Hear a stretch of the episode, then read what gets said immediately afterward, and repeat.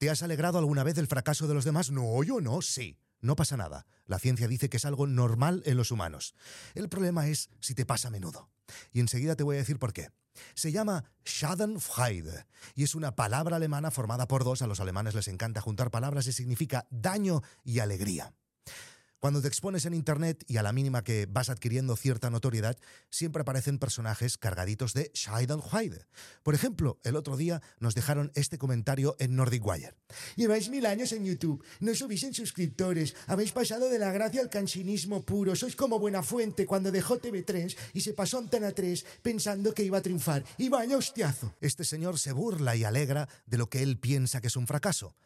Todos los estudios que se han hecho sobre el tema demuestran que los individuos con menos autoestima tienden a experimentar Schadenfreude con más frecuencia e incluso con más intensidad. Y todo causado por la inclinación psicológica del ser humano a proteger su propia identidad.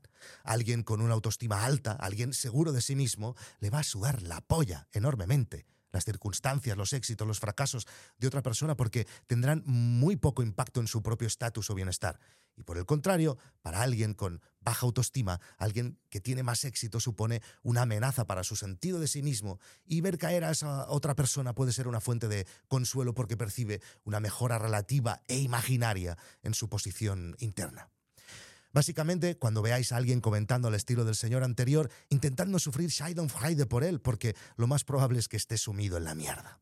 Y para no sufrirlo, la única solución es hacer cosas y estar lo máximo posible orgulloso del trabajo de uno mismo. Y si queréis vivir de cerca historias de emprendedores libres totalmente de Schadenfreude, en noesasuntovuestro.com. Nos vemos en internet. Chao.